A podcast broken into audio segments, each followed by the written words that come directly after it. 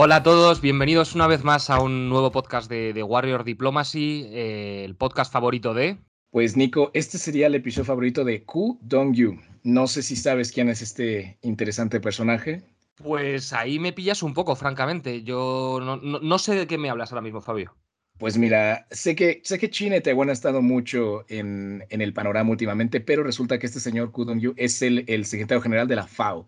Y para este episodio que vamos a hablar muchísimo de la situación global con, la, con los alimentos, pues yo creo que es una institución muy relevante, ¿no? Un personaje muy relevante. Creo que ha de tener mucho trabajo ahora en la Organización de, Comida y Agricultura Internacional. Así que bueno, es su, es su episodio favorito. Me parece efectivamente que está, que está muy bien elegido. Al, principio que te me ha sorprendido un poco pensando que, Dios mío, será un político taiwanés del que no he oído nunca hablar, un beligerante general eh, chino del que tampoco he oído hablar, pero no, está bien, bien traído. Y nada, pero antes de, entrar en materia y todo eso, eh, quería preguntarte qué, tal estás, que es verdad que hace un par de, episodios que no nos vemos, que en el, último, la última edición de Warrior Diplomas en español yo estaba básicamente sin garganta para poder eh, sacar este podcast adelante. ¿Qué tal, ¿Qué tal va todo, Fabio? No, pues yo, yo bien, Nico, yo bien, estoy terminando ya mis vacaciones, bueno, entre comillas, me quedan tres semanas aquí en México, ya volveré a, Madrid y luego a Bruselas en septiembre, y bien, he estado viajando un poco, tuve la boda de una amiga, muy bien, y contento. Y de hecho, algo que quería mencionar que casi se me olvida es que le quiero mandar un saludo a un colega mío que se llama Mauro, porque el otro día que quedé con él son amigos míos de la secundaria que no había visto en años, y el chico me contó cuando lo volví a ver que le encanta el podcast, que nos lleva escuchando un buen, que él no es de este mundo, pero que está contentísimo, que se ríe, que aprende. Y no sé, como que me, me encanta que gente que no sea de nuestro mundo de políticas económicas, pues de repente se ponga a escucharnos y les, les interese, les encante. Entonces le quería mandar un saludo porque me, me dio muchísima alegría escuchar que hay gente que, que aunque no estudie esto, le, le, guste Warrior. Así que un saludo, Mauro. También, aunque no te conozca, te lo mando yo también. ah, de lujo. Y tú, Nico, es verdad que te echamos de menos en el episodio de la OTAN.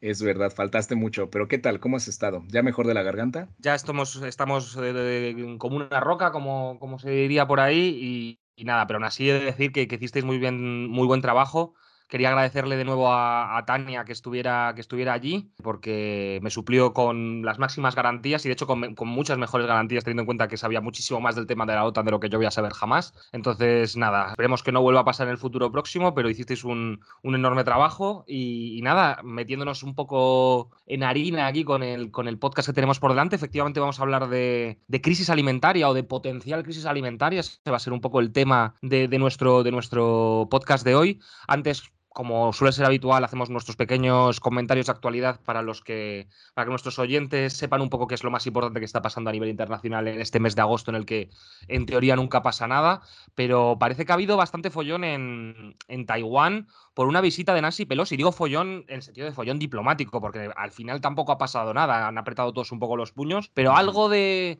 de lío de, de Warrior Diplomacy sí que ha habido, ¿no, eh, Fabio? Sí, es verdad. O sea, bueno, yo también he escuchado y he leído ahí un par de, artículos que en verdad estos ejercicios militares que hizo China en, en alrededor de la isla de Taiwán tampoco no fue a, raíz de que Nancy Pelosi visitó, sino fue como que la justificación y como que para parecer, como flexionar esos músculos y para seguir marcando presencia, ¿no? De que bajo la perspectiva de, de, China, Taiwán les pertenece y lo que hizo Estados Unidos fue pasarse de la línea. Pero sí es verdad que tampoco ha escalado a algo un poco más preocupante. Es verdad que la situación en esta zona de Asia está muy complicada. Yo creo que en esta década, como mucha, eh, muchos sectores de la inteligencia americana dicen, es posible que China intente de, una, de buenas o malas tratar de tomar Taiwán en esta década. Es probable, yo creo que a día de hoy todavía no es factible. La verdad, creo que lo hemos visto en Ucrania lo complicado que es tomar un país y, bueno, una, una, invasión anfibia a un país tan defendido como Taiwán, con un apoyo, bueno, medio ambiguo, pero parece que sí, americano, no lo sé. Pero bueno, la situación entre Taiwán y China está también muy, muy tensa. Y, sí, fue, fue, una semanita interesante, la verdad. También volviendo a Estados Unidos, también se, se, puso complicada la cosa, ¿no? Sí, sí, es que también estaba. Bueno, esto no es tanto política internacional, es política internacional para nosotros, porque eh, no somos ninguno estadounidense, pero eh, ha habido una. Un raid, eh, no sé cómo se dice ahora mismo, una redada, una redada del FBI a, a, la mansión en Mar-a-Lago de, de Trump en la que básicamente es una investigación porque se sospecha eh, que Trump se llevó, cuando dejó la Casa Blanca, se llevó una serie de documentos top secret a, su mansión privada, algo que es ilegal. Y creo que en teoría la idea es que el fiscal general está viendo si encausarle por temas de revelación de secretos y por, por la Espionage Act. Tiene penas de hasta 10 o 20 años. Es, es, una, es una ley algo controvertida porque digamos que es la que se utilizó para, para encausar a Snowden, es la que se quiere utilizar para, para encausar a Julian Assange pero, pero bueno, parece que Trump podría tener por delante un lío judicial del que verdaderamente es más difícil que salga, ¿no? Sin duda. ¿Y sabes qué es lo más gracioso? Que creo que él fue el que firmó esta ley de eso, de protección de los eh, documentos confidenciales a raíz de sus acusaciones en contra de Hillary Clinton y cómo también la acusaba de que ella guardaba documentos en sus servidores privados y tal. Y sería poético, ¿no? Que al final lo que de verdad trajera abajo a este hombre naranja sería una ley que él mismo eh, puso en marcha, ¿no?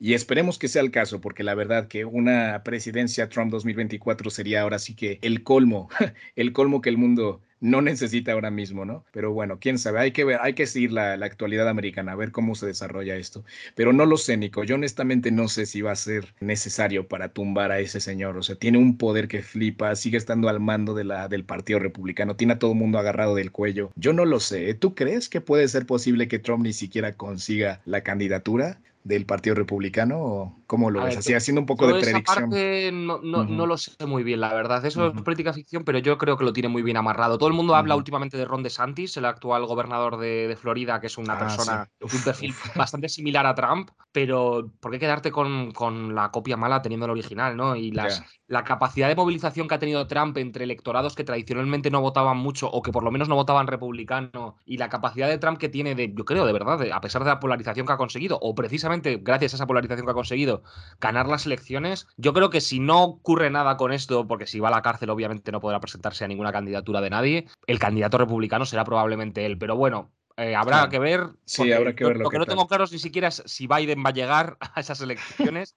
o sea, que imagínate Trump. No, sí, sí, total. Será verlo, será seguirlo. Pero bueno, y bueno, el último punto que vamos a tocar aquí en actualidad va muy en la mano de un episodio que hicimos hace poco, ese de Crónica de un cambio anunciado, que está muy bueno, se los recomendamos. ¿Y cómo lo viste, Nico? Que hubo ahí un, un gesto, un acto que no se esperaba y un poco controversial, ¿no? Todo el mundo habló de él. Bueno, por lo que tengo entendido, fue, fue, sobre todo controvertido en España, porque también tenemos la mala costumbre de hacer noticia de cualquier cosa, pero igual en Latinoamérica también tuvo algo de, repercusión. Fue básicamente que, que la investidura de, del nuevo presidente de Colombia, Gustavo Petro, eh, de forma en teoría imprevista, todas las noticias han dicho eso, en el sentido de que no estaba previsto que dentro del acto ocurriera eso, eh, se decidió exponer la, la espada de, de, Simón Bolívar, la espada que de por sí tiene una historia bastante peliaguda de por detrás y no está muy claro si esa espada de verdad estuvo alguna vez en la mano de Simón Bolívar, pero esa espada digamos que hizo un acto de presencia y todos los dirigentes latinoamericanos todos los dirigentes que estaban allí presentes, en realidad, se levantaron ante la espada menos eh, el rey de España, eh, Felipe VI. Entonces, claro, por ciertos sectores fue interpretado como un gesto de, no respeto hacia las antiguas colonias, eh, por otros fue simplemente decir, bueno, es que el rey no sabía que le iban a pasar por delante la espada de Simón Bolívar, entonces no sabía qué hacer, entonces no se levantó. Hay una cierta polémica ahí al respecto, pero yo creo que lo que late aquí de fondo es un poco lo de siempre, que es también yo creo un poco lo que hablamos en, en ese episodio que también has hecho en recordar y que esperamos que los que no lo hayan oído paren ahora mismo este episodio y vuelvan atrás y se pongan ese porque de verdad merece la pena oírlo. Tenemos unos invitados fantásticos de visión global lo que sobre todo ha traído a colación es, esta, es de nuevo estas cosas sobre las relaciones entre España y Latinoamérica, ¿no? Y cómo somos en realidad y estas relaciones que hay todavía entre cómo se ve España en Latinoamérica, cómo se ve Latinoamérica en España, estas tiranteces que hay todavía, estos problemas de relaciones que hay todavía. No sé, a mí me ha parecido un episodio muy interesante por, por todo lo que cuenta de, de, España y de Latinoamérica, pero al final probablemente a nivel diplomático se va a quedar en anécdota. No pues sé tú cómo, cómo, lo ves, Fabio. Sí, yo lo veo similar a ti. O sea, la verdad creo que, bueno, no sé, el, el simple hecho de que la espada fue robada por el grupo eh, paramilitar en el que estuvo Petro cuando era joven, tal, creo que también tiene mucho que ver. Y bueno, me parece que el presidente anterior, que Iván Duque, no quiso darle la espada, entonces Petro cuando asume el poder, lo primero que dice es tráiganme la espada, ¿no? Como que fue su primer decreto presidencial. Y sí, no sé, creo que fue un gesto con, con un peso ideológico muy fuerte honestamente siento que pudo haber sido un poco, no sé, innecesario, la verdad, como que no es, no es, no sé, no, no le ve el porqué, ¿no? Como que de empezar tu gestión con algo tan controversial, tan divisor, pero bueno, ya quedó. Sí, yo tampoco creo que va a escalar a más, más allá de esas noticias que salieron por todos lados. Pero bueno, no lo sé. La, situación en Latinoamérica está muy curiosa. Se vienen elecciones en Brasil eh, a, mediados de este año, bueno, en octubre, y eso va a estar muy interesante. Yo creo que estoy hablando ayer con un amigo eh, brasileño y me dice que él cree que va a haber violencia, que probablemente las cosas se pongan bien complicadas, que Bolsonaro, si es que Bolsonaro no gana, puede que se aferre al poder. Entonces yo creo que aquí en Warrior en octubre vamos a volver con un episodio potente de Brasil y, va a estar muy interesante las cosas en Latinoamérica. Pero en fin, y con pocas palabras, yo creo que ya hemos hablado un poco de lo que ha pasado en el mundo, ¿no? Será, será tiempo de empezar a entrar en, calorcito, ¿no? En el tema del día de hoy. Eh, efectivamente, yo creo que, ya toca y antes de... Ya estás anticipando la siguiente temporada, pero antes tenemos que acabar esta. Yo creo que la vamos acabando con, con ganas, ¿no? Sí, pues yo creo que este será, puede, lo hemos hablado un poco, este Nico, Sergio y yo, yo creo que este será el, penúltimo episodio, a lo mejor hacemos un final de temporada con preguntas y respuestas, que el año, el año pasado estuvo muy bueno ese, y el What If que hicimos este año también estuvo muy, muy guay. Y bueno, a lo mejor acabamos la temporada como con un episodio que englobe todo lo que a nuestros oyentes les guste, tal, y pues hacer, responderle ahora sí que preguntas que, que, tengan de nosotros, de lo que hemos estudiado, cosas de política internacional, y así concluir esta temporada. Yo creo que septiembre nos lo vamos a tomar de, de vacaciones, ahora sí que es inicio del curso, tú también vas a estar un poco ocupado, y pues yo creo que en octubre volveremos a fuerte, fuerte, fuerte con nuevas cosas en Warrior. Así que bueno, pues ya en pocas palabras, eso es lo que se viene y pues ahora sí yo creo que ya toca hablar un poco de, del tema de este episodio, ¿no? De este, de este episodio llamado Un Mundo con Hambre de Paz. Y aquí yo creo que lo que hay que remarcar es la palabra hambre, ¿no? Porque bueno, como lo hemos estado siguiendo aquí en Warrior Diplomacy en todo el mundo, la guerra en Ucrania está entrando en su sexto mes y Rusia y Ucrania ya han acordado un, pacto en estas últimas semanas en, Turquía para permitir la, la, exportación de grano desde los puertos de Ucrania, ¿no? Que ha sido una señal pues un poco prometedora porque se ha hablado, ¿no? El, el secretario general de la ONU ya ha, dicho, ¿no? Que esta guerra pues afecta mucho los mercados de grano, de, otros productos alimenticios que se exportan al, mundo en desarrollo, lo que pues ha, prendido las alertas, ¿no? De, una de posibles faminas alrededor del mundo, ¿no? Y países como India también empezaron a, limitar las exportaciones de ciertos fertilizantes, de ciertos alimentos, porque ya el mundo empieza a tener un poco de miedo por cómo van a estar las, las cosas este año que, que viene, ¿no? Pero bueno, la verdad es que la situación parece que ha mejorado un poco, ¿no? Salieron los puertos de Ucrania un par de semanas, pero el día siguiente de que se abren eso, eh, misiles rusos empezaron ya a caer en, en la ciudad portuaria de, de, Odessa, ¿no? Lo que nos hace llevar a pensar si, si Rusia sí de verdad está comprometida a esto o simplemente fue un gesto político, ¿no? De, de esos que les gusta hacer para seguir con su contienda militar de una u otra manera, pero sin, sin que parezca que son tan malos como en verdad lo son. Así que bueno, parece ser que la, comida va a empezar a fluir muy poco. No, parece que no va a ser suficiente como para de verdad prevenir que haya problemas en ciertas partes del mundo. Pero bueno, estos cargamentos con toneladas y toneladas de, maíz, de trigo, empiezan a salir de los puertos ucranianos, ¿no? Sin embargo, creo que esto ya ha dejado muy claro y ha remarcado el hecho de que el mundo se encuentra en una, en una posición muy frágil y que estas faminas puede ser que no no peguen tan duro ahora, pero en unos años puede que sí, ¿no? Y hay regiones en el mundo que están, son muy vulnerables a esto. Entonces, no sé, Nico y yo estuvimos platicando que ese sería un tema muy importante eh, tratar aquí en Warrior Diplomacy y recalcar que el problema de esta crisis alimentaria va mucho más allá que la guerra de Ucrania, ¿no? Entonces, pues yo creo que vamos a entrar bien en detalle en esto. Tenemos aquí varios temas. En el primer bloque, pues hablaremos un poco de esto, ¿no? De cómo la guerra de Ucrania y un posible colapso de los mercados alimentarios ha afectado y ha preocupado al mundo.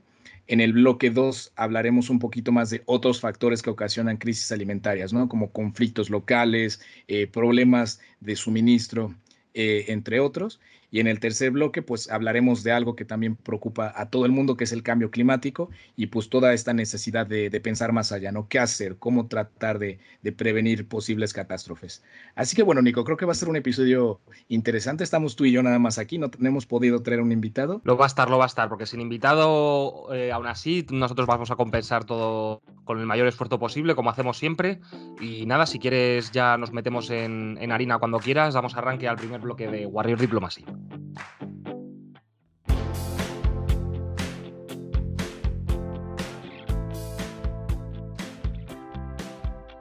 Sí, Nico, pues bueno, como habíamos comentado, vamos a empezar este primer bloque hablando de la situación ahora con la guerra de Ucrania y no cómo este posible eh, colapso de los mercados alimentarios ha tenido y va a tener una consecuencia muy fuerte en el mundo. Pero primero que nada, simplemente te quería dar una pequeña pincelada de un par de puntos sobre otras crisis alimentarias que hemos visto a nivel global y un poco las consecuencias y las raíces de ellas, ¿no? Y bueno, pues simplemente de manera muy, muy general, la primera crisis alimentaria global podríamos decir que fue esa de 1973-1974 y fue a causa de la alza del precio del petróleo, ¿no?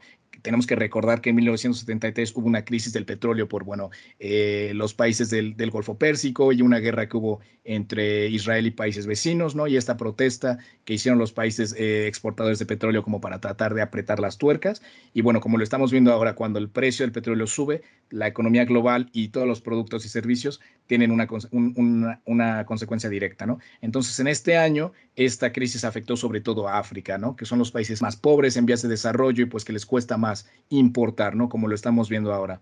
La segunda fue más o menos en 2008, 2012, fue consecuencia directa de la crisis financiera que vimos en Wall Street y bueno, también desató las primaveras árabes en el, en el, en el Medio Oriente ¿no? y el norte de África. Hubo guerras, revoluciones ¿no? en unos 40 países y también esto terminó llevando a una gran crisis migratoria en Europa ¿no? en 2015 por toda la gente que trataba de huir de estas zonas conflictivas ¿no? y tratar de buscar una vida mejor, lo que tuvo una, un, un, un peso político bastante duro en la Unión Europea. Y ahora, la tercera crisis la podemos definir, pues la que está pasando ahora mismo, ¿no? Bueno, la que arrancó un poquito más, yo creo que el año pasado, pero empieza ya a, estar más en las noticias y en los, en los periódicos hoy en día. Y bueno, Nico, no sé si nos quisieras empezar a comentar cómo están las cosas hoy en día. Efectivamente, eh, ahora mismo vivimos una especie de tormenta perfecta en lo que se refiere al mercado de los alimentos y eso que precisamente en las últimas semanas eh, se está estabilizando algo la situación gracias a los últimos desarrollos, porque lo que hacen los mercados de los alimentos es muchas veces prever los problemas a futuro. Esto es algo importante y por eso en este punto de historia que ha hecho Fabio muy bien, hemos hablado solo de crisis alimentarias recientes, porque son crisis alimentarias que se pueden vincular con el mercado global de alimentos. Hubo antes crisis alimentarias, por supuesto, la hambruna en Irlanda, la hambruna en el siglo XIX, ha habido es una cosa que ha formado parte de la historia del hombre, pero es ahora donde nos metemos, digamos, en una cosa en la que la interconexión global que se deriva de la globalización hace que, las, que todo esté conectado y que las hambrunas se produzcan cuestiones económicas y cuestiones, pues como puede ser una guerra o un conflicto. En este caso hablamos de un conflicto que aunque es local, Ucrania-Rusia, sus repercusiones son totalmente globales, tanto por el rumbo que han seguido los países occidentales de decidir sancionar a Rusia y los efectos que esto está teniendo en la economía, como por eh, el hecho de que Ucrania es uno de los mayores exportadores de grano del mundo y Rusia es un exportador de grano bastante importante, que además es uno de los mayores exportadores de fertilizantes. Pero ¿en qué se resume todo esto? Por ponernos ahora mismo en, en dónde estamos en 2021 los precios de los alimentos en 2021 ya venían subiendo antes de que empezara la guerra de Ucrania. ¿Por qué? Porque hubo una serie de eventos meteorológicos extremos que mermaron las cosechas y ya había un coste creciente de la energía que, obligaba a subir poco a poco los, los, precios.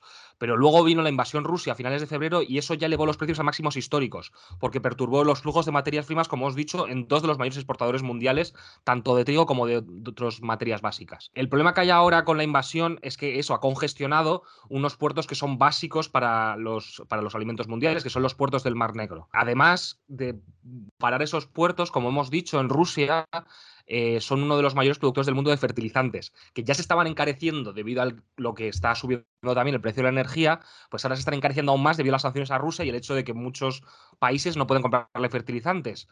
¿Qué es lo que, en resumidas cuentas, esa tormenta perfecta a la que estábamos hablando? Guerra, cambio climático con problemas para las cosechas y eh, subida de precio de los fertilizantes. Esto hace que muchos países eh, tengan problemas para comprar alimentos y fertilizantes. ¿Por qué? Porque los mercados de alimentos no solo reflejan esos problemas que están pasando actualmente, sino que reflejan a futuro los, que estos problemas se van a mantener en el futuro, digamos. O sea, tú cuando compras alimentos hoy en día en el mercado de alimentos, por hacernos una idea, no solo estás pagando el precio del arroz o del trigo ahora, sino que muchas veces estás también apostando por cuánto va a valer ese arroz, estás, digamos, eh, jugando con el precio de, los alimentos. Esto tiene sus ventajas, por supuesto, porque permite a los países, a las empresas asegurarse sus, materias primas de una manera adelantada eh, sin tener que depender del mercado, pero eso significa que también hay otros actores eh, que especulan con los precios de alimentos para sacar dinero y sacar ganancias a corto plazo, igual que como si fuera la bolsa. Claro. Eh, pero también hay otro problema en este sentido que es el proteccionismo, ¿no? Que es que cada vez hay más países que están teniendo como sus decisiones de suspender envíos o no exportar ciertos tipos de alimentos, precisamente ante este temor de que sigan subiendo los precios y que nosotros no podamos comprar en el futuro o al menos lo podamos vender más caro. Pero todo esto que estoy diciendo suena así muy, muy abstracto, pero igual podríamos dar algunas cifras, Fabio, para, para que fuéramos conscientes de la magnitud del problema, ¿no?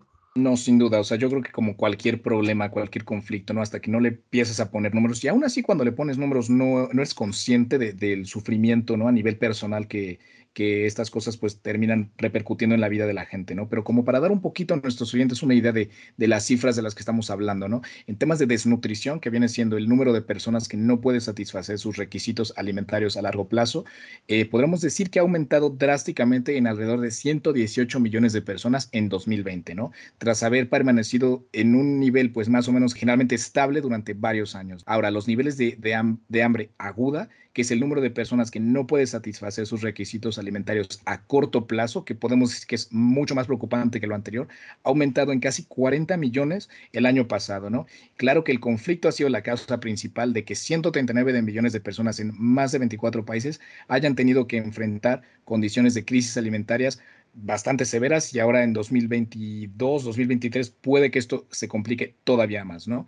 Ahora, esto si lamentamos que los precios de los alimentos están subiendo en paralelo con el agravamiento de otros importantes desafíos mundiales y por, por, consecuencia de ello, tal y como la inflación que está en la alza, como la pandemia que sigue sembrando muchos obstáculos en las cadenas de suministro a nivel global, pues complica mucho más la cosa, ¿no? Ahora, si le aumentas el hecho de que el cambio climático está amenazando la producción de muchísimas regiones agrícolas del mundo, con más sequías, más inundaciones, calor, incendios, pues la cosa se pone cada vez más turbia, ¿no? Y ahora, si no hablamos de los conflictos locales ya en, ciertas partes del mundo en desarrollo, pues ya, como tú lo has dicho, ¿no?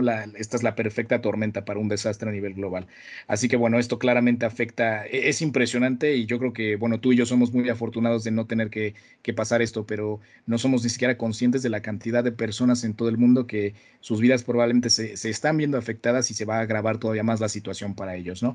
Pero bueno, mínimo, mínimo tenemos un silver lining, ¿no? Como dicen en inglés, una, una, luz al final del túnel. Así es, una, una, pues, una buena noticia de que aparentemente los puertos en Ucrania se van a abrir, se están empezando a abrir y pequeños barcos empiezan a transitar el Mar Negro a, a Turquía, creo que hubo uno a Italia, uno que otro ha ido a Asia.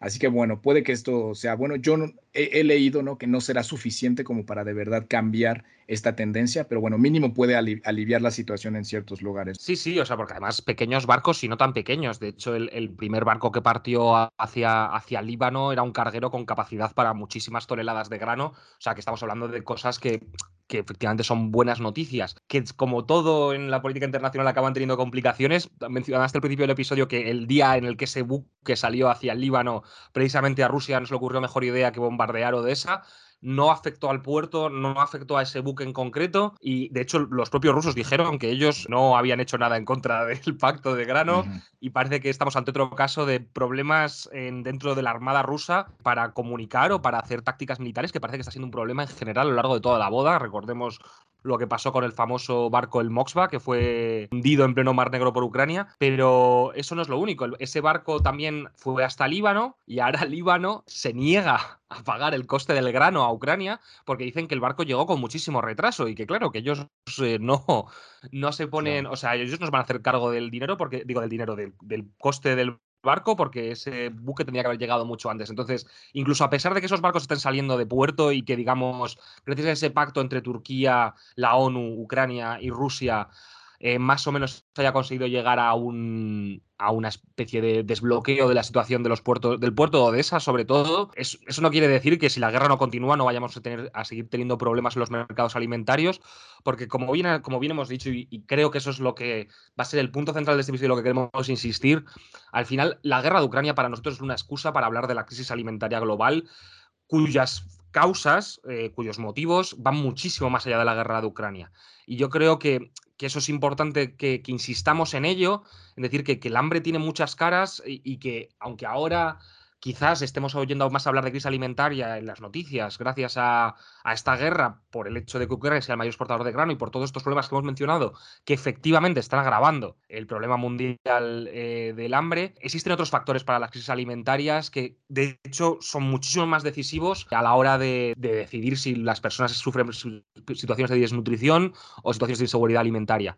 De hecho, nosotros hemos tratado alguno de esos conflictos Fabio, precisamente en este podcast, eh, uno de los conflictos locales que de hecho está creando una situación de hambruna bastante complicada, es uno que, del que hablamos largo y entendido en un podcast, es el conflicto en Tigray, en Etiopía. Pues sí, sí, Nico, es verdad. En, recuerdo ese muy buen episodio que tuvimos con, con, una invitada sobre la situación en Etiopía, ¿no? En Tigray, y cómo casi dos millones de personas están en riesgo de hambruna ya. Y eso ya fue el año pasado, ¿no? A ver cómo se ponen las cosas ahora. Pero bueno, creo que esto es el, el, puente perfecto para entrar en, en el segundo bloque de este episodio, que son pues otros factores que dan eh, dan, dan luz a la crisis, a crisis alimentarias, ¿no? Como lo que estás diciendo, distintos conflictos locales que están pasando alrededor del mundo, ¿no, Nico?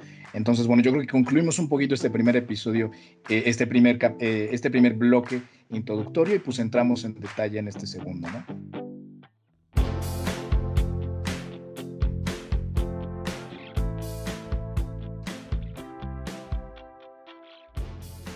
pues sí, efectivamente, la violencia organizada y los conflictos armados siguen siendo los principales impulsores de la inseguridad alimentaria aguda en todas las regiones del mundo. Y la mayoría de los puntos críticos del hambre están en países precisamente afectados por conflictos armados, en su mayoría locales. Eh, esto en realidad refleja una tendencia mundial en la que el conflicto sí va afectando a la mayor parte de las personas que se enfrentan a inseguridad alimentaria aguda. Es decir, las personas que viven una guerra son las personas que más posibilidades tienen de sufrir hambre. En 2021, por irnos a los datos más recientes, más del 70% de las personas con niveles de inseguridad alimentaria aguda, es decir, más de nivel 3, vivían en países afectados por conflictos. Y las tendencias clave indican que los niveles de conflicto y la violencia contra los civiles han seguido aumentando este 2022, o sea que el problema no está mejorando, sino que se está agravando. Por hacer un breve aquí, un breve inciso, vamos a hablar de niveles de hambre. Eh, la FAO designa cinco niveles de inseguridad alimentaria, que es la ninguna o mínima, que es eh, la de los países occidentales, eh, con estrés, que es cuando eh, la que sufren, digamos, posiblemente las personas con menos ingresos de los países occidentales,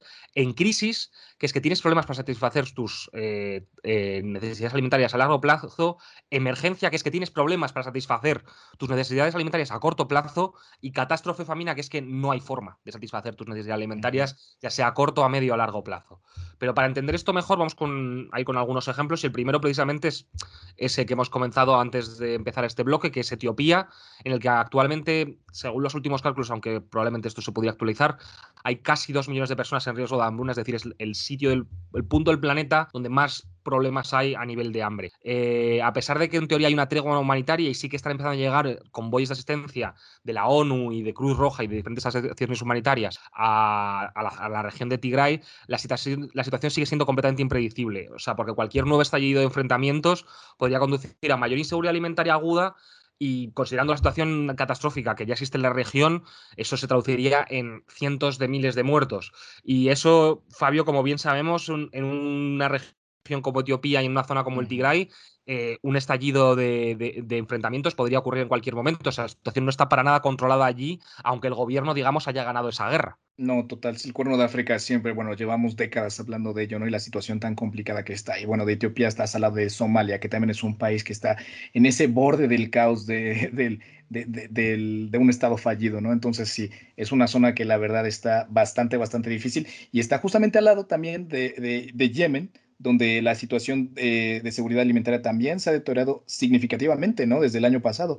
Digo, a raíz del conflicto que hemos visto ahí, hablamos un poco de ello en el episodio anterior eh, que fue en inglés con Sergio eh, de invitado, y también tú hiciste un pequeño cameo, estuvo muy bueno. Y bueno, brevemente hablamos un poco de la situación en Yemen, ¿no? Y cómo este conflicto pues también ha tenido a, un gran número de personas en, en una situación de, de, este nivel 5, ¿no? De famina que prevé, según estas estimaciones, que puede llegar a 161 mil personas durante el verano, ¿no? Y regresando un poquito, cruzando de vuelta el estrecho del Adén, está Somalia, ¿no? Que lo mencioné brevemente. Y también se ha identificado ahí un riesgo de hambruna eh, en junio de este año, en un escenario en que las lluvias eh, están significativamente por debajo de lo promedio, los precios de los alimentos siguen aumentando, aumentan los conflictos, los desplazamientos y la asistencia humanitaria no es suficiente, ¿no? Aquí se estima que son como 800 810 mil personas que se enfrentan a una catástrofe alimentaria, pues entre abril y junio de este año, ¿no? Y bueno, luego subimos un poquito más en el mapa y en Sudán del Sur también la cosa está complicada, ¿no, Nico? Sí, efectivamente. Ahí también lo mismo, que, que, que, tienen en común todos estos países, una situación de conflicto crónico, ni siquiera de un conflicto que haya estallado recientemente, son países que llevan instalados en la guerra, en el caso de Yemen es el caso de Somalia, es el caso de Sudán también, que llevan instalados en, guerras desde hace muchos años, en algunos casos décadas. Eh, en Sudán del Sur, en este caso, también hay una posibilidad de hambruna, aunque el número de personas que eh, pueden estar afectadas por situaciones de catástrofe es bastante inferior a la de Somalia o a la de em, Yemen. En este caso hablamos solo de 87.000 personas, bueno, solo. Muchísimas personas están en riesgo de hambre, pero menos que en los otros casos. La situación allí sigue siendo de gran motivo de preocupación. Y en realidad, todos los países eh, de los que, en los que hay algún problema ahora mismo eh, alimentarios son países en los que, que, para muchos son sinónimos de guerra o por lo menos de enorme estabilidad. El caso de la República Democrática del Congo, el caso de Sudán, el caso de Siria, caso de países de la región del Sahel como puede ser Burkina Faso o puede ser Mali. Eh, son países en donde si no hay un conflicto civil enorme, por lo menos hay algún tipo de guerrilla, o en el caso de Haití directamente no tienen Estado, es un país en un Estado completamente fallido y siguen siendo países eh, que, en los que la situación es muy, muy preocupante. Eh, pero también hay países en los que no hay tanto conflicto, en los que también está habiendo cada vez más problemas. Es el caso de Kenia, es el caso de muchos países de África Occidental, como, como Benín, como Cabo Verde, como Guinea, es el caso de Zimbabue, es el caso de Ucrania, que parece que estamos aquí eh, hablando solamente de África y de, y de Oriente Medio, pero en Ucrania eh, al estar en una guerra y al tener problemas para mm, repartir alimentos en muchas zonas de la población, especialmente en el este de Ucrania, eh, también es muy posible que haya faminas. Eh, por seguir mencionando países, porque no me quiero dejar ninguna fuera de esta larga lista, está Angola, está Líbano, está Madagascar, está Mozambique, o sea, muchos países eso, que solo tienen una cosa en común, conflicto crónico, ya sea a través de guerrillas, golpes de Estado, conflictos de, civiles, conflictos tribales. Es decir, al final, Fabio, lo que tenemos es que el conflicto local es lo que motiva el hambre. Claro, y sabes que se me hace bien curioso que, por ejemplo, yo, pues, de donde vengo, ¿no? De, la, Latinoamérica, cómo es verdad que también son zonas, es una zona vulnerable, es una zona frágil, pero en este caso, en, este último reporte de la FAO, no es el foco de, de, la hambruna a nivel global, ¿no? Y yo creo que también viene el factor de que lo hablamos aquí mucho en México, ¿no? Como digo, por más conflicto que tengamos, problemas, inseguridades, corrupción, es una zona muy fértil donde también la gente pues, puede comer, ¿no? Digo, tenemos problemas muy fuertes, pero es verdad que hay gente muerta de hambre, o sea, lo hay, pero no es el factor principal, ¿no? O es verdad que hay una pobreza extendida en toda la región, pero se me hace muy curioso que hambruna a estos niveles como los que vemos en África no pegan en Latinoamérica, ¿no? Creo que eso es una distinción curiosa, como que a veces englobamos a todo el mundo de desarrollo en la misma bolsa, pero pues no es verdad. Y sí, yo creo que aquí el conflicto tiene que ver directamente con esto, ¿no? Porque el hecho de que no tengas las instituciones que te permiten de una u otra manera mínimamente importar cosas, pues, sabes, o sea, aquí digo, somos países que la, no, estamos bien organizados y hay, mucha, hay mucho pleito, pero mínimo tenemos unas, tenemos unas instituciones mínimas que permiten que fertilizantes, que grano, que, que, venga y que salga, ¿no? Porque también es verdad que de Latinoamérica se exporta mucho de esto. Sí, sí, totalmente, estoy, estoy de acuerdo. Yo creo que también ahí hay un, hay hay un tema de, de, Estado, de cuando tienes un Estado, y de hecho el único país que hemos mencionado de toda la lista que no está en Oriente Medio o no está en África es Haití, que es famoso por ser el, el, Estado fallido por antonomasia de, de América Latina.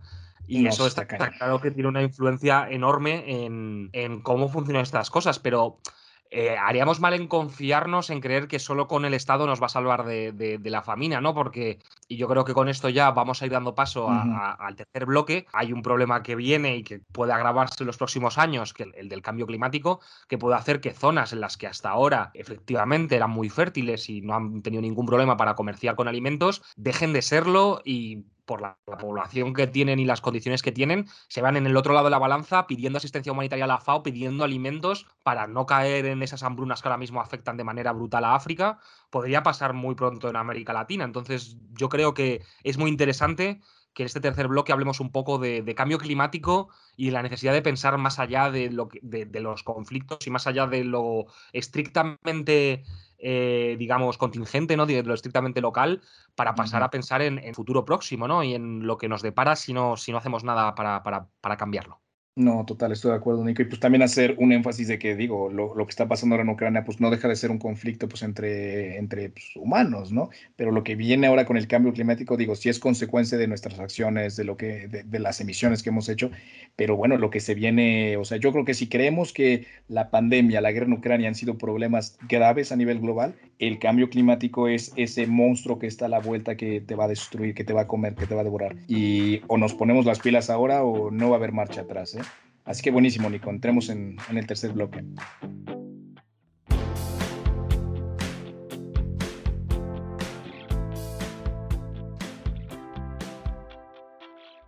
Eh, bueno, Nico, como hemos hablado ya un poquito en, previos episodios, ¿no? Y bueno, como todo mundo ha de estar consciente con el cambio climático, los fenómenos meteorológicos extremos como las sequías, como las erosiones, se han vuelto cada vez más frecuentes, cada vez más intensos, ¿no? Yo creo que vamos a llegar a un punto donde vamos a empezar a ver crisis migratorias, no por conflictos, sino por crisis climáticas, ¿no? Y de que una zona se convierte completamente inhabitable por el calor o por las inundaciones y bueno, pues empezaremos a ver problemas más gruesos a nivel global, ¿no? Creo que inclusive ya hay eh, una serie de días cuando probablemente ciertas islas del Pacífico queden completamente bajo agua, ¿no? Y toda esa gente va a tener que ser, eh, pues, movida a otro lugar, ¿no? Entonces, muy curioso. La gran mayoría de las personas que enfrentan hambre, bueno, aproximadamente el 80% residen en regiones que son muy susceptibles a estos extremos cambios climáticos. Eh, esto puede afectar la producción, la disponibilidad y la, la, accesibilidad de los alimentos. ¿no? En 2022, la influencia del cambio climático se ha manifestado a través del fenómeno de la niña, que ha sido especialmente largo e inusual este año. ¿no? Esto ha causado una sequía eh, de varias estaciones sin precedentes que marca una de las peores temporadas de lluvias, ¿no? en marzo eh, a mayo, ¿no? De, en los últimos 70 años. Yo no soy tan consciente de la niña, la verdad es que lo he escuchado un par de veces, pero no sé, nunca era consciente de, eso ¿no? y, las consecuencias que tiene. Tú, único que eres más, eh, estás más al tanto de estos temas ambientales. ¿Es verdad que, que la, las cosas como, como, la niña se están poniendo más complicadas o es una exageración? ¿Cómo lo podría decir? No lo sé, la extrema derecha. No, a ver, eh, en, en, ningún caso es una exageración. Lo primero, dejar bien claro que la, la, tanto la niña como el niño son unos fenómenos eh, meteorológicos que son totalmente naturales. O sea, es, eh, son, uh -huh. forman parte de un ciclo natural que es el conocido, que está conocido como el niño, oscilación del sur, y básicamente tiene dos extremos: una fase cálida, que es lo que se conoce como el niño, y una fase fría, que es conocida como la niña. Eh, la cosa es claro. que la niña y el niño afectan de diferentes formas a las regiones, tropical, eh, a las regiones tropicales y por tanto causas, causan cambios notables en las temperaturas globales, especialmente los regímenes de lluvias. Entonces, si tú tienes un fenómeno de la niña muy largo, eso significa que las lluvias en las zonas tropicales de África no llegan, porque el fenómeno se extiende, el anticiclón en esa zona se extiende y tarda muchísimo más en llover. La única razón por la que tenemos un fenómeno de este tipo muy largo es, así, es por el cambio climático, es por el aumento global de las temperaturas, que cambia cómo este, esta oscilación climática global se produce y, por tanto, cambia por completo la forma en la que se establecen los patrones de lluvias.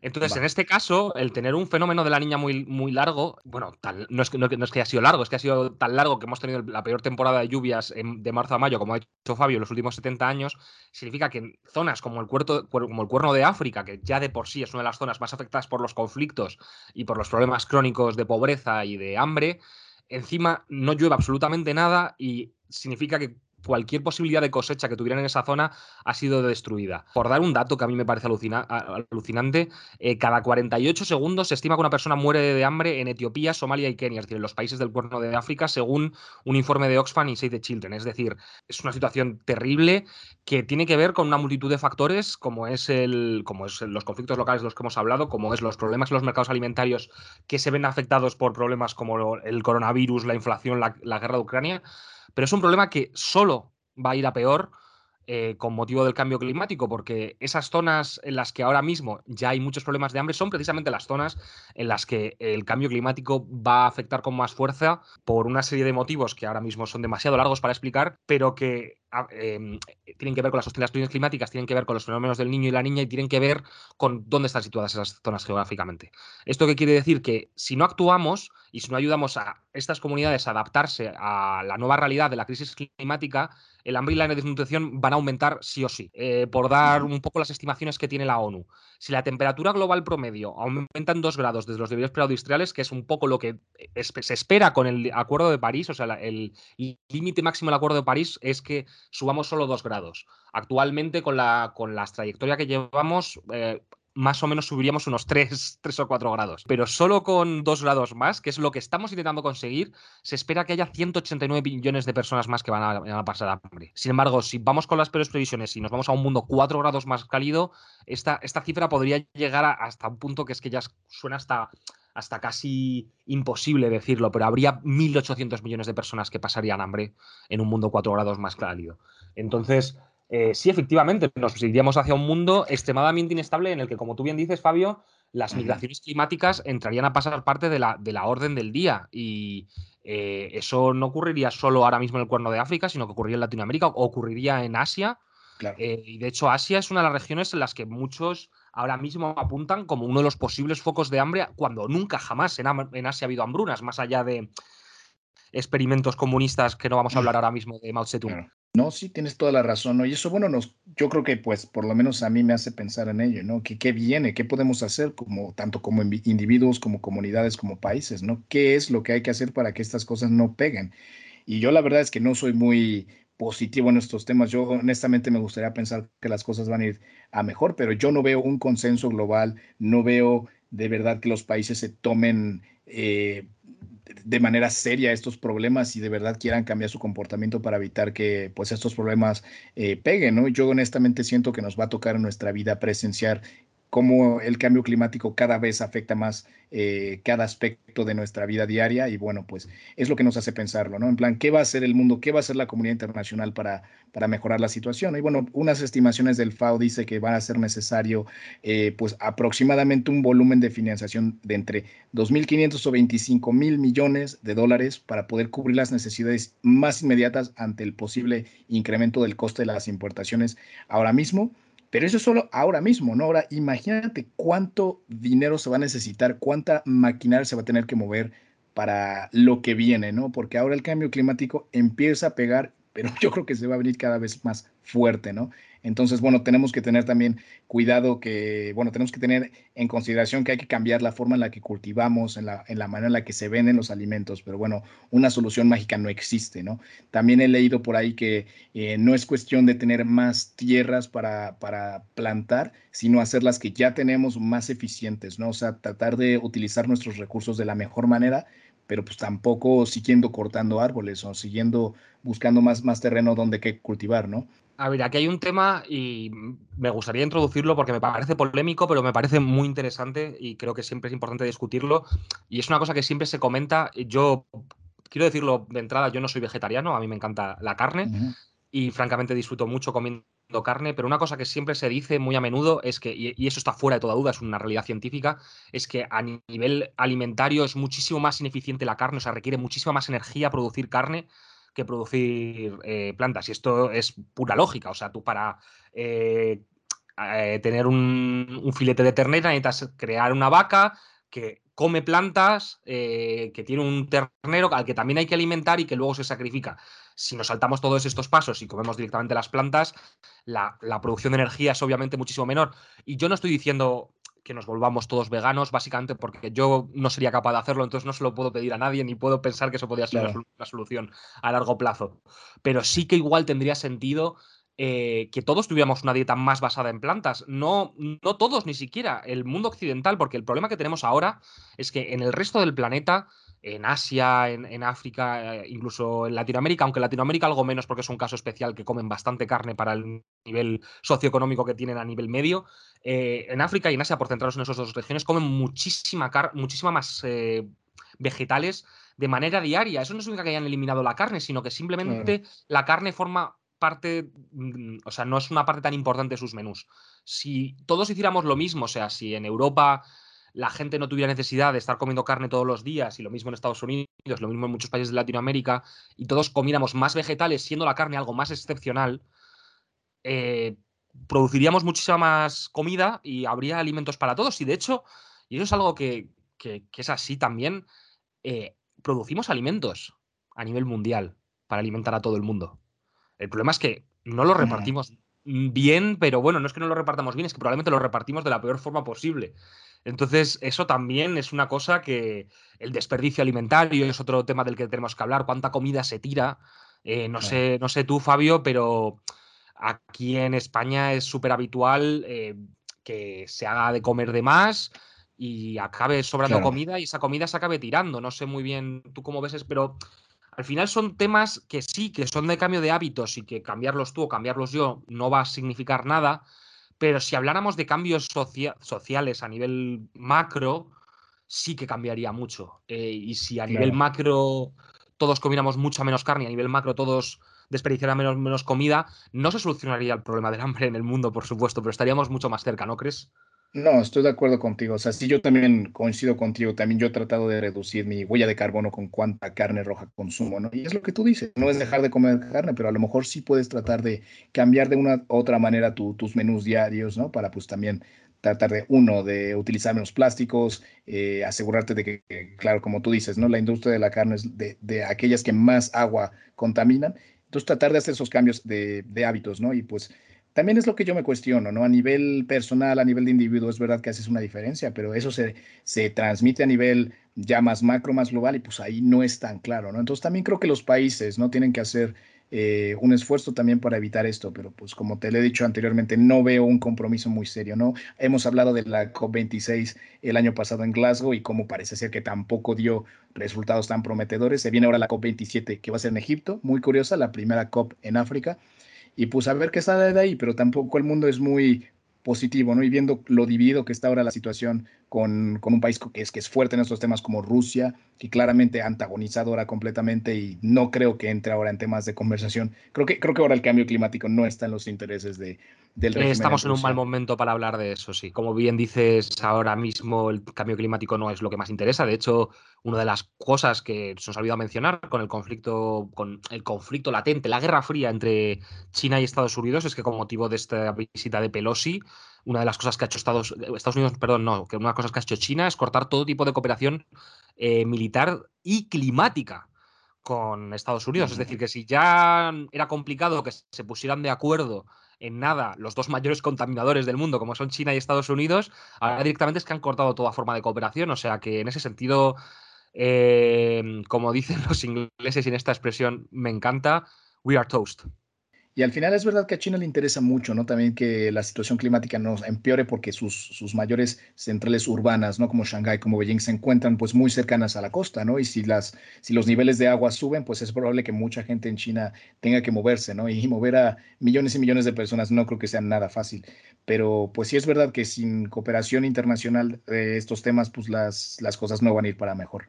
Así que bueno, cruzando los dedos, Tico, de verdad cruzándolos porque las cosas mejoren, porque hay un cambio a nivel global, porque por más vegetales que comas tú, que coma yo, si los países no empiezan a cambiar, ¿no? Como Australia, como India, como China, pues no, no sé para dónde va a ir el mundo. En fin, Nico, algunas conclusiones generales de este tema tan complicado, tan sombrío que hemos hablado. Es complicado porque efectivamente yo la, la, principal conclusión que saco es eh, que estamos bastante, bastante fastidiados a nivel global en este sentido y sobre todo porque no creo que sea un tema que, que vayamos a poder solucionar, que parecía que íbamos camino de solucionar en tiempos de paz. Eh, y de hecho, el, enorme progreso que se hizo a nivel, en el, a nivel de objetivos de desarrollo sostenible, en el objetivo de desarrollo sostenible de, erradicar el hambre, em, se había avanzado mucho en los últimos, hasta que haya COVID, básicamente. Eh, entonces, eh, es posible progresar y es posible avanzar a nivel global y erradicar o por lo menos disminuir en gran medida el hambre o por lo menos las faminas. El problema es que eso solo es posible en tiempo de paz y eso solo es posible en tiempo de cooperación. Y creo que ahora mismo el mundo va de cabeza hacia una época que espero equivocarme, francamente, pero vamos de camino hacia una, de, cabeza hacia una época que es lo contrario de la paz y la cooperación. Va a ser la época de la, de la polarización y el enfrentamiento, esperemos que no militar, pero enfrentamiento por lo menos ideológico y económico entre potencias. Sin duda, no, se vienen unas épocas bastante complicadas. Y creo que para la gente como tú y yo que estudiamos estos temas, habrá trabajo, habrá oportunidades, pero bueno, no son temas bonitos, no son temas de los que nos gustaría eh, que existieran. Ojalá, ojalá no hiciera falta eh, internacionalistas que tengan que hablar de estos temas, ¿no? Ojalá el mundo no, no fuera así, pero bueno, es la situación que nos ha tocado y pues será cosa de nuestra generación de pues tratar de mejorar las cosas, ¿no? Y evitar que sea necesario una nave para que nos lleve a Marte, otro país, ¿no? A otro, a otro planeta. Ojalá se puedan resolver las cosas en, en nuestra querida planeta Tierra, ¿no? En fin, Nico. ¿Qué, ¿Qué, tal? ¿Te, ¿Te gustó? Bueno, no es un tema lindo de qué hablar, ¿no? Pero es verdad que el mundo tiene hambre de paz, mucha hambre, y, y bueno, había que tocarlo aquí en Warrior Diplomacy, ¿no? Y sí, yo creo que, que, y, no, y no hay problemas por la falta de paz en Ucrania, sino porque hay hambre por la falta de paz en, en todo el mundo. Pero, pero, bueno, antes de irnos, igual tenemos que darles también algunas recomendaciones a nuestros, a nuestros queridos oyentes por si quieren, quieren profundizar en, en este tema, ¿no? Eh, cínico. Y bueno, pues si quieres, empiezo yo haciendo la mía, te pregunto la tuya. Eh, yo tengo para recomendar un documental eh, que fue nominado para los Oscars hace unos años. Se llama eh, The Hunger War, ¿no? Son las crónicas de la famina infantil en Yemen. Es un documental bueno, la verdad. Habla de la situación pues, en, en Yemen con, la, con el conflicto allá y pues la, la famina, ¿no? Y, y, hace un énfasis en, en los niños, que es de lo más triste, ¿no? De, de, de, este conflicto y de cualquier conflicto en general. Así que muy bueno, lo recomiendo mucho. Eh, y bueno, Nico, ¿tú qué, qué, nos traes esta semana? Bueno, tengo un libro que es algo, algo antiguo, bueno, antiguo, es de, de, de 2000, creo que es de 2010, pero lo leí, lo leí en la carrera y, y, es un libro que me gustó mucho en su día. Se llama, bueno, tengo el título en inglés porque creo que no está traducido al castellano. Mm. Se llama Enough, Why the World's Poorest Starve in an Age of Plenty, que traducido es eh, ya, es ya basta, eh, por qué la gente más pobre del mundo se muere de hambre en una edad de, de abundancia. Uh -huh. Y es un libro muy interesante porque eso está escrito hace 10 años, en una época en la que precisamente se estaban logrando grandes avances contra el hambre, pero todavía no era suficiente. Y te explica muy bien precisamente esto, ¿no? La idea de que a pesar de que sí que se produce eh, suficiente comida para alimentar a todo el mundo, eh, diferentes problemas como es eh, desde el cambio climático, hasta la, forma en la que se reparten los alimentos, hasta la falta de Estado en algunos países y los problemas de la ayuda humanitaria, es un libro muy bueno para ver por qué eh, una serie de fallos muy humanos hacen que mucha gente eh, se muera de hambre y, lo recomiendo. No, no he dicho, lo he dicho los autores, son dos, dos eh, reporteros del Wall Street Journal, son Roger Thurow y Scott Kielman. Y nada, para cualquiera que quiera leérselo está en, está en Kindle, o sea que cualquiera que quiera leérselo lo puede encontrar barato y, y de verdad es una lectura fácil y, y, muy entretenida para quien quiera saber más sobre este, sobre este enorme problema. Sí, pues sí, me lo tendré que anotar a la lista, sin duda alguna. En fin, Nico, oye, pues me gustó el episodio, al final creo que lo hemos, lo hemos hecho muy bien. Me ha encantado estar aquí con, contigo, ¿no? ¿no? Nunca habíamos tenido un episodio donde estamos solamente tú y yo, siempre hay un invitado por en medio y estuvo bien, ¿no? Estuvo padre también estar nosotros Efectivamente, dos. Efectivamente, yo creo que ha, sido, que ha sido una cosa un poco distinta, pero que, que creo que ha quedado interesante y que espero que, que a los oyentes les, les parezca lo mismo.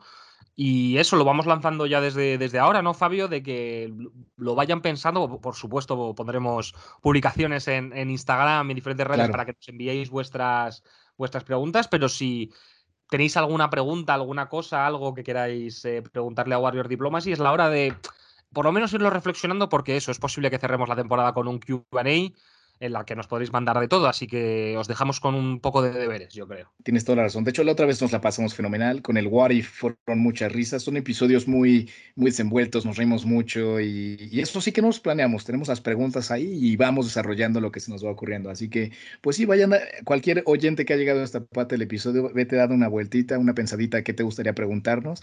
Eh, te digo, cosas nivel personal, nivel de estudios, de trabajo o pues ya cosas más, más de temas de política internacional o contemporánea, ¿no? Ahora sí que vayanle dando una vueltita y aquí estaremos en Warrior en este mes que se viene. Y bueno, luego un descansito muy necesario y volveremos con más fuerza para la tercera temporada de Warrior Diplomacy. Ya llevamos más de un año grabando, Nico, qué cosas. Estaba contando los episodios tanto de español e inglés y llevan por ahí de 30 episodios, ¿eh? La verdad Joder, es que ya mentira, ¿eh?